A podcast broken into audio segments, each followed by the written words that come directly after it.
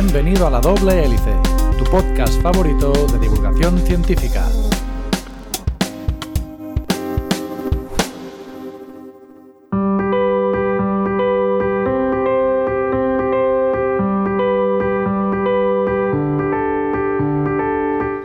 Cada día parece más evidente que el envejecimiento puede retrasarse. Diversos estudios recientes evidencian la idea de que este proceso podría ser reversible. A la búsqueda del santo grial de la vida eterna, diversas empresas con presupuestos millonarios se han puesto manos a la obra. En 2013, el cofundador de Google, Larry Page, anunció la creación de Calico Labs.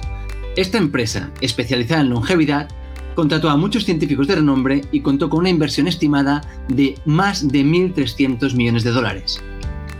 En 2022, una nueva compañía biotecnológica, Altos Lab, ha visto la luz y se suma a esta búsqueda. Esta nueva compañía, centrada en la programación de rejuvenecimiento celular, cuenta con un capital de 3.000 millones de dólares y un equipo formado por premios Nobel, inversores de prestigio y líderes científicos. Algunos de estos científicos cuentan con contratos millonarios como si de estrellas del deporte se trataran.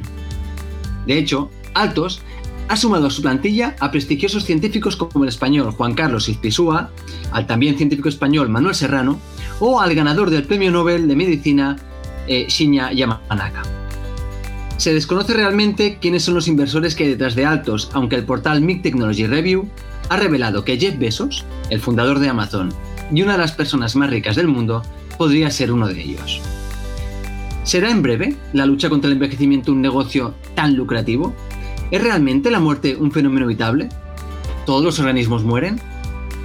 ¿Qué sentido tiene el envejecimiento o la muerte de los organismos? Hola amigos y amigas y bienvenidos a La Doble Hélice, un podcast de divulgación científica donde desgranaremos algunas de las noticias más relevantes de la actualidad científica. Y recordad que podéis seguirnos en Twitter en arroba la-doble hélice o en Instagram en las dos hélices. Y sin más dilación, de nuevo una vez más, hola Sebas, ¿cómo estás? Hola Juancho, pues encantado de estar aquí en otro episodio más y además con un podcast que tiene cierta continuidad con, el último, ¿no? Que hablamos del envejecimiento, pues hoy nos plantearemos cuestiones acerca de, la muerte, ¿no? ¿Qué significa la muerte y qué sentido biológico tiene este proceso? Pero antes de, empezar eh, con, el tema central, mm, hay que decir que nos han llegado varias preguntas de oyentes porque en el podcast pasado dimos algunas recomendaciones sobre cómo alargar nuestra esperanza de vida y más allá de recomendar moléculas eh, o que se podrían considerar drogas como la metformina, eh, recomendamos eh, actitudes bastante fáciles de conseguir como dormir bien, comer poco o hacer deporte. Y varios oyentes nos han comentado que si hacer deporte y además deporte de cierta intensidad es algo que en realidad es como una especie de carga, una, especie de estrés, ¿por qué alarga la vida el deporte? Si se podría concebir como un estrés. De hecho, Sebas, esta pregunta que nos mandan algunos oyentes es una pregunta que yo mismo, que como sabes soy deportista amateur, me he hecho varias veces, ¿no? Mira, de hecho te contaré la hipótesis de la reparación costosa. Básicamente una cosa que hemos podido ver es que cuando tú haces deporte, como es normal, tu gasto, tu gasto metabólico aumenta. Es normal, estás haciendo una actividad física y por tanto aumentas tu consumo de oxígeno. Pero cuando paras de hacer deporte, te vas al sofá y te pones Netflix, este gasto calórico continúa elevado un rato un tiempo que puede ir de horas incluso a dos días. Y aquí entra la hipótesis que te quería contar de la reparación costosa. Sebas, no sé si la conoces, la hipótesis de la reparación costosa. Sí, me suena, me suena haberla, haberla estudiado, ¿no? Como una especie de supercompensación, ¿no? Podríamos decir. Justo, tú lo has dicho, es una supercompensación. Básicamente lo que te dice esta hipótesis es lo siguiente. Tú cuando has acabado de hacer deporte, el cuerpo despliega una batería de mecanismos para reparar todo el daño que se ha generado. Es decir, vas a generar antioxidantes para poder contrarrestar los, radicales libres que has generado, vas a intentar eliminar todas aquellas mitocondrias o todas aquellas proteínas que se hayan dañado, vas a intentar reparar el ADN, vas a intentar, vas a hacer una respuesta antiinflamatoria que compense esta respuesta inflamatoria que has generado. Y básicamente todo esto tiene un coste. La hipótesis de la reparación costosa lo que te está diciendo es que este nivel elevado de gasto que se ve después del ejercicio básicamente es el gasto que está haciendo tu cuerpo al activar todos estos mecanismos para reparar el daño. Y como bien dices tú, el cuerpo, para que nos entendamos, se pasa de frenada. Es decir, no solo repara lo que te has cargado, sino que además repara aquellos daños que se van generando pues, por el día a día, ¿no? Únicamente pues, por, ser, por ser seres vivos y consumir oxígeno. Bueno, pues me queda, me queda muy claro y, estoy apuntado hace meses al gimnasio, pero no lo piso. Intentaré ser un poco más como tú y hacer deporte para, para vivir más y mejor. Pues ya sabes, comer poco, dormir bien y hacer deporte. Bueno, recordemos que si algún oyente más tiene, tiene alguna duda, pues nos puede escribir por Instagram. Y bueno, pues intentaremos responderla en la medida que, que podamos, ¿no? Pero este, este capítulo, este episodio tenía una continuidad con el segundo, con el episodio anterior, el del envejecimiento, y aquí queríamos tratar la muerte, ¿no, Sebas? Sí, queríamos plantearnos si realmente la muerte es algo eh, intrínsecamente ligado a la vida, si la muerte es estrictamente inevitable, ¿no? Y en realidad yo la, primera reflexión que me gustaría eh, hacer con los oyentes es que en realidad no hay ninguna ley física que haga inevitable el envejecimiento. Esto ya lo dijo Richard Feynman hace, hace varias décadas, que dijo textualmente, no se ha encontrado aún nada en biología que indique la inevitabilidad de la muerte. O sea, no hay ninguna ley física que nos obligue a los seres vivos a morir de manera irremediable. Pero a ver, aquí si un oyente sabe un poco de química o física, me dirá, bueno, pero existe la segunda ley de la termodinámica, ¿no? Esta segunda ley lo que implica es que el universo o todos los sistemas viajan siempre hacia el desorden. Venimos de un pasado donde el universo y todos los sistemas estaban altamente ordenados y estos sistemas se van desordenando. Y esto lo que implica es que, pues, cuando se cae un vaso se rompen mil fragmentos, pero el vaso jamás pasa de estar roto a recomponerse por sí solo y, y volverse un vaso otra vez, ¿no? Claro, pero aunque esta ley exista, lo que quiero dejar claro es que el envejecimiento es un proceso biológico. Es decir, los seres vivos eh, evolucionamos para vivir. Tenemos mecanismos biológicos que podrían evitar la muerte. Sí, todos los sistemas tienden al desorden, pero los seres vivos hemos desarrollado mecanismos que nos permiten mantenernos altamente ordenados. Los seres vivos somos estructuras muy complejas, muy ordenadas, pero lo que hacemos es consumir nutrientes o conseguir energía del sol, o sea, captar energía para mantenernos altamente ordenados. ¿Qué nos dice que no podríamos mantenernos ordenados para siempre? ¿Por qué tenemos que alcanzar un estado de equilibrio en el que morimos y tendemos a descomponernos, no? De hecho, a mí me viene a la, me, viene a la mente la anémona de agua dulce, Hidra. Es un, un, animal que sabemos que no envejece. Es un animal que no da señales de envejecimiento. Sencillamente se va reproduciendo de forma sexual y mantiene siempre un equilibrio entre la regeneración celular y la muerte celular. Sí, sí, esta hidra es capaz de, cuando es agredida o, sufre lesiones muy graves, es capaz de revertir, volver a su estado, entre comillas, embrionario y empezar una nueva vida N veces, las veces que haga falta. Podría ser potencialmente uh, inmortal. Y aquí viene otra de las reflexiones que yo quería hacer a, los oyentes. Y es que a lo mejor les va a chocar lo que voy a decir, pero en realidad la mayor parte de los seres vivos del planeta no tienen por qué morir son amortales. Y dirán los oyentes, este tío aquí está bastante alucinado, ¿no? No, pero es muy fácil la reflexión. Me estás hablando de, de las bacterias. Bueno, las bacterias yo las considero o se consideran amortales, ¿no? Porque tú imagínate, tienes ahí una célula, una bacteria es una sola célula, es un ser vivo unicelular. Por ejemplo, Escherichia coli, una bacteria que tenemos en, en nuestro intestino, cada 28 minutos, en condiciones óptimas, cada 28 minutos, una bacteria se convierte en dos y dos en cuatro, cuatro en ocho, etcétera, etcétera. La pregunta es muy fácil. Tú tienes una bacteria que en 28 minutos se convierte en dos, ¿vale? ¿Qué ha pasado con la bacteria original? ¿Ha muerto?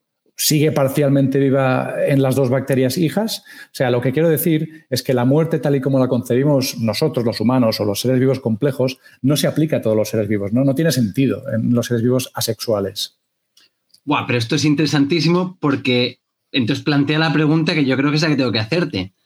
Si lo primero que aparece son las bacterias y las bacterias dominarán la Tierra durante millones de años, y las bacterias me estás diciendo que no mueren, ¿en qué momento aparece la muerte? O sea, en algún momento la muerte tendrá que aparecer y la muerte tendrá que dar alguna ventaja.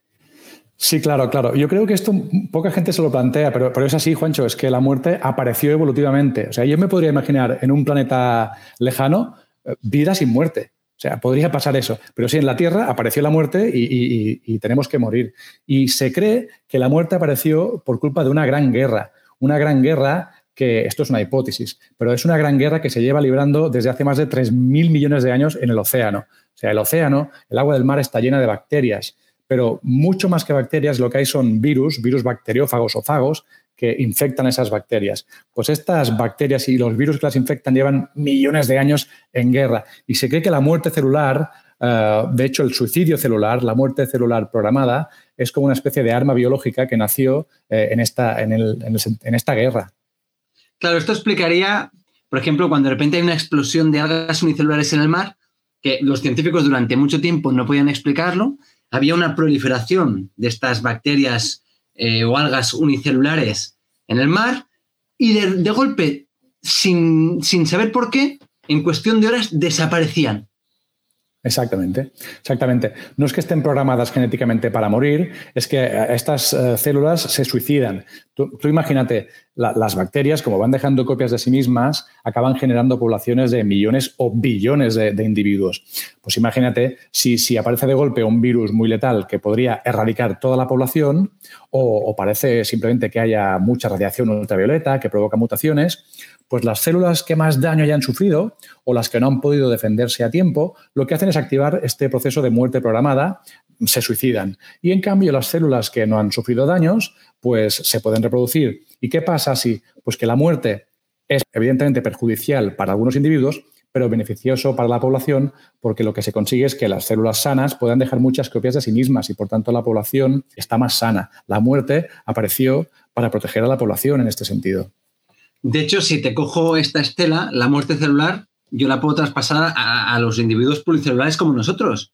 Cuando alguna de nuestras células acumula mutaciones o pierde el control, se suicidan mediante un mecanismo que no sé si los oyentes lo conocerán, pero aquellos que tengan nociones básicas de biología se denomina apoptosis, en el que la célula decide suicidarse y se elimina por el bien del, del organismo, ¿no?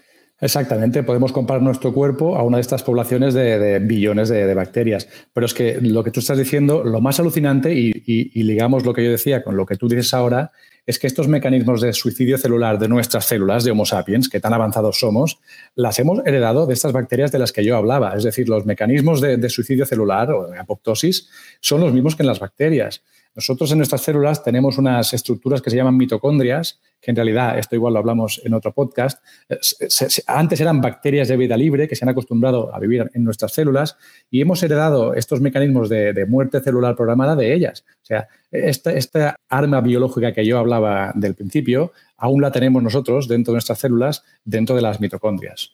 De hecho, este concepto tan, tan antiintuitivo, ¿no? Eh, es muy importante. Si no contásemos con este mecanismo de muerte celular y nuestras células no se matasen o no se suicidasen cuando pierden el control, es cuando entramos en temas de, tumores o cáncer, que no son más que células de nuestro cuerpo que han perdido el control y se empiezan a dividir, a dividir, a dividir. Y bueno, pues todo el mundo sabemos ¿no? en qué es un tumor o qué es un cáncer. Exactamente. Los seres vivos complejos no se explican sin muerte celular. Es decir, eh, nuestras células hay que mantenerlas a raya. Una célula que no se comporte como tiene que comportarse tiene que ser eliminada por el bien del organismo. Y aquí das otra de las claves, porque los oyentes a lo mejor dirán, vale, estáis hablando de la muerte celular. O sea, de la muerte de las bacterias o la muerte de una célula que, que se esté comportando erróneamente. Pero ¿por qué tenemos que morir los seres vivos? No es lo mismo la muerte celular que la muerte, que el hecho de que yo tenga que morir como individuo, ¿no? Pero es que aquí está la clave, ¿no, Juancho? Eh, la muerte como algo inevitable. Hemos dicho, hay bacterias que son amortales, podrían no morir. Es probable que mueran por agresiones y tal, pero podrían no morir. Los que sí estamos condenados a morir, Juancho, somos los seres vivos pluricelulares, los seres vivos complejos, ¿no? Aquí vas a contarme cosas que tengan que ver con el sexo, Sebas. Estoy viéndolo venir.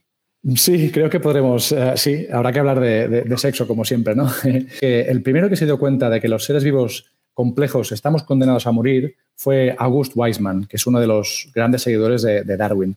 Él se dio cuenta que en realidad en nuestro cuerpo hay dos grandes tipos de células, que son las células reproductoras y las células somáticas. Weismann se dio cuenta de que en realidad en nuestro cuerpo hay unas células, las reproductoras, que las podríamos considerar inmortales los óvulos en las mujeres, los espermatozoides en los hombres, son las únicas células que pueden pasar a la siguiente generación. Cuando un óvulo se fusiona con un espermatozoide, se convertirá en un cigoto, es como si rejuvenecieran y darán a un nuevo individuo. Es decir, estas células saltan de generación en generación y son efectivamente inmortales. Pero no pasa esto con la inmensa mayoría de células de nuestro cuerpo, con las células que se llaman somáticas. ¿no? Estas células son muy especializadas cumplen funciones concretas, están en el riñón, en la piel, en el cerebro, pero estas células no pueden contribuir con sus genes a la siguiente generación y por tanto van a desaparecer, ¿no? Claro, yo aquí creo que la idea, habría, esto habría que mirarlo desde un tema evolutivo, de que lo que queremos perpetuar no es tanto el individuo, sino son los genes, ¿no? Volvemos otra vez a, Dawkins y al gen, al gen egoísta, ¿no? No es tanto el individuo, la carcasa, sino tanto la perpetuidad de los genes, ¿no? Ahí está, ahí está. Weisman consideraba que las células somáticas o el soma en realidad no son más que como una especie de paquete, una especie de envoltorio que lo que hace es maximizar las probabilidades de que nuestras células sexuales contribuyan con sus genes y solo sus genes a la siguiente generación. Buah, Sebas, es súper interesante. Entonces me estás diciendo que por culpa del sexo estamos condenados a morir. Básicamente sí. O sea, lo que nos hace mortales es que somos eh, seres vivos sexuales y el sexo lo que hace es generar individuos únicos e irrepetibles. Como nacemos de la mezcla genética de nuestros dos padres, somos irrepetibles. Nunca jamás habrá otro Juancho Pires en la historia de la humanidad. Yo no sé si esto es bueno o malo, esto lo decidirán la gente que te conozca, pero somos efímeros por eso, somos únicos y efímeros. Por tanto, recomendar a los oyentes que a lo mejor, ya que el sexo es la causa de que tengamos que morir, pues bueno, ya sabes, ¿no? Eh, primero recomendamos drogas, luego, a Sebas, por favor, dormir bien y comer poco. Eh, aquí me viene otra pregunta. ¿Cómo es posible que la selección natural favoreciera no solo la muerte, sino también el envejecimiento? Es decir, vale, la muerte es inevitable. Estamos viendo que para poder pasar nuestros genes, llega un momento que hay que morir. Y entonces el envejecimiento, ¿qué pinta aquí? Efectivamente, el envejecimiento también fue favorecido por la selección natural, por la evolución, y esto costó bastante de, explicar y ha habido varias hipótesis a lo largo de las décadas para explicarlo. Vamos a explicar aquí, si te parece, una de las más famosas, que es la hipótesis de la pleotropía antagonista. Es un nombre un poco complicado, pero no es tan complejo. Esta hipótesis lo que propone es que en realidad la inmortalidad no tiene sentido. Imagínate que eres un ser vivo amortal Aún y así, como el entorno es hostil, siempre hay cosas que te pueden matar. Imagina que un ser vivo amortal tiene un 5% de probabilidades de morir cada día. A medida que pasen los días, lo más probable es que algo te mate. Es decir, en un entorno hostil, la selección natural no favoreció una esperanza de vida muy larga, porque aunque tú pudieras vivir mucho tiempo, lo más probable es que algo te mate en poco tiempo. Por tanto, lo que favoreció la selección natural son aquellos genes que promovían la maduración sexual, que pudieras reproducirte antes de que sea muy probable de que hayas muerto. Se ha comprobado que estos genes que fueron seleccionados en nuestros antepasados, estos genes que promovían la maduración sexual, cuando pasan los años están vinculados a efectos adversos. Los genes estos de maduración sexual se han vinculado a enfermedades como el Alzheimer, como el cáncer. Básicamente lo que pasa es que la selección primó que nos reprodujéramos rápido, que maduráramos rápido, y esto ha provocado que tengamos como un cementerio de genes, como una especie de bomba de relojería en forma de genes que a medida que envejecemos nos provocan efectos indeseables que la selección no pudo pulir. Las enfermedades de edades avanzadas están en buena parte promovidas por genes que promueven que nos reproduzcamos rápido, pero que más adelante manifiestan efectos muy adversos. Claro, entonces me estás diciendo que hay un equilibrio entre la madurez y el envejecimiento, o sea, la madurez sexual y la muerte. Exactamente. Es como si no, es como si las especies no pudieran reproducirse eh, muchísimo y a la vez vivir mucho tiempo. O sea, es como si hubiera que elegir eh, especies que se reproducen muy rápido viven poco y especies que se reproducen muy lento o pocas veces viven mucho tiempo. De hecho, esto, esto conecta muy bien con un estudio que vi no hace mucho de la trucha de, arroyo en, la Sierra, en Sierra Nevada. Esta trucha cuadruplicó su esperanza de vida por cuatro. Por cuatro, pasó de vivir seis años a 25. Y lo que se vio es que al introducir esta trucha en estos ríos, crecía más lentamente porque eran unos ríos muy pobres en nutrientes, al crecer muy lentamente, tardaban más en llegar a la madurez sexual y como tardaban más en llegar a la madurez sexual, alargaron la vida. Es decir, otra vez un equilibrio entre lo que vives y la madurez sexual. Exactamente. Aquí también este, esta especie de equilibrio entre reproducción y, juventud o, esperanza de vida se ve muy claro con especies que se reproducen de manera como muy, muy radical, ¿no? Como los salmones, los salmones, por ejemplo, ¿no? Que sabes que cuando llegan al río donde nacieron, desoban, ponen miles y miles de huevos, se reproducen de golpe, pero mueren al día siguiente. Estos salmones no es que tengan un programa genético. Antes se pensaba que se encontraría un programa genético que los mataba al haberse reproducido. No va de esto. Lo que pasa es que tienes que poner o recursos a mantenerte joven y vivo o a reproducirte. Lo que pasa con estos salmones es que es como si invirtieran el 100% de los recursos a reproducirse y entonces en su genoma se acumulan mutaciones, sustancias tóxicas, etcétera, y acaban muriendo. Claro, es un poco como repartes la cesta de huevos, ¿no? Yo tengo X huevos y los tengo que repartir en mantenerme joven o reproducirme. Exacto, exacto. Y en cambio, como tú muy bien sabes, Juancho, nosotros los humanos somos como unos extremistas de, otra estrategia, ¿no? Nosotros nos reproducimos relativamente poco, somos de los animales que menos nos reproducimos cuantitativamente, pero eso está ligado a que vivamos tanto tiempo, ¿no? Claro, de hecho esto me lleva, me lleva a otro tema, que es un tema que ha traído de cabeza a, muchos investigadores, y es el tema de, de las abuelas en nuestro caso. Normalmente tú me estás diciendo que cuando la, idea es vamos a reproducirnos. Tú dedicas unos esfuerzos a reproducirte y una vez te has reproducido, ya está. Exactamente. Entonces, aquí chocaba con las abuelas o con los abuelos. Porque nosotros, la, mujer, una vez deja de ser fértil, pongamos a los 40, 45, 50 años, todavía tiene varias décadas, décadas de vida. Y esto no, no cuadraba con esto que estabas contando tú, ¿no? Claro, supongo que si quieres explicamos a los oyentes eh, la hipótesis de la abuela, ¿no? Que estás hablando de eso, Juancho. Sí, justo estoy hablando de la hipótesis de la abuela. Se ha visto en, humanos lo que decía, ¿no? Que la, mujer una vez acaba la vida fértil todavía tiene varias décadas de vida. Y esto se ha visto, por ejemplo, en humanos, pero también se ha visto en algunos cetáceos. Se ha visto en orcas, se ha visto en algunos tipos de marsopas. Y lo que explica la teoría de la abuela es que quizá la evolución ha favorecido esto porque estas abuelas ayudan a la crianza de los hijos de los hijos, es decir, de los nietos. Y esta ayuda, al final lo que va a hacer es que estos nietos lleguen a, edad adulta. Entonces, lo que están haciendo al final es, de manera menos directa, también promover sus genes. Claro, es decir, somos seres vivos que somos tan complejos, tardamos tanto tiempo en madurar que evidentemente necesitamos el máximo de ayuda posible para llegar hasta la edad adulta y reproducirnos. Y de ahí que, vivamos mucho tiempo para ayudar a varias generaciones de, descendientes. ¿no? Eh, oye, Juancho, hemos hablado de que la muerte no es, no es intrínseca a todos los seres vivos, como mínimo la muerte tal y como la conocemos, pero de que los, los seres vivos complejos sí tenemos que morir porque, porque el soma, las células no reproductoras, eh, pues no van a pasar los genes a, la siguiente generación. Yo me pregunto, todas estas compañías, todas estas empresas de las que has hablado antes, están invirtiendo muchísimo dinero en regeneración de células, regeneración de tejidos, regeneración de órganos. Oye, ¿hasta dónde vamos a llegar? ¿Podremos tener órganos nuevos y reemplazar nuestros órganos algún día? Claro, aquí, aquí la verdad es que esto es muy interesante y yo creo que lo vamos a ver en los siguientes años. Lo que hay una cosa es muy clara. La higiene y la medicina han alargado la esperanza de vida media. Pero eso no hay que olvidarlo, la esperanza de vida media. Es decir, si nos vamos a la antigua Roma, seguramente ya habría alguna persona que llegaría a los 100, a los 105 años, igual que hoy. Lo que eso se ha mantenido fijo. Es decir, por mucho que hemos alargado la esperanza de vida media, no hemos superado la vida máxima que se calcula en los 120 años y eso no lo hemos superado. Respecto a estas empresas, yo creo que muchas cosas vamos a ver. Una de las cosas que, que llama la atención es que Calico, la primera de la que hablábamos, no ha publicado prácticamente nada. De todo lo que te llevan varios años, 1.300 millones de, presupuesto, y prácticamente no ha revelado nada que te pueda indicar qué camino está tomando para entender o combatir el envejecimiento. Y mucha gente este silencio lo que lo está interpretando es como cierto hermetismo.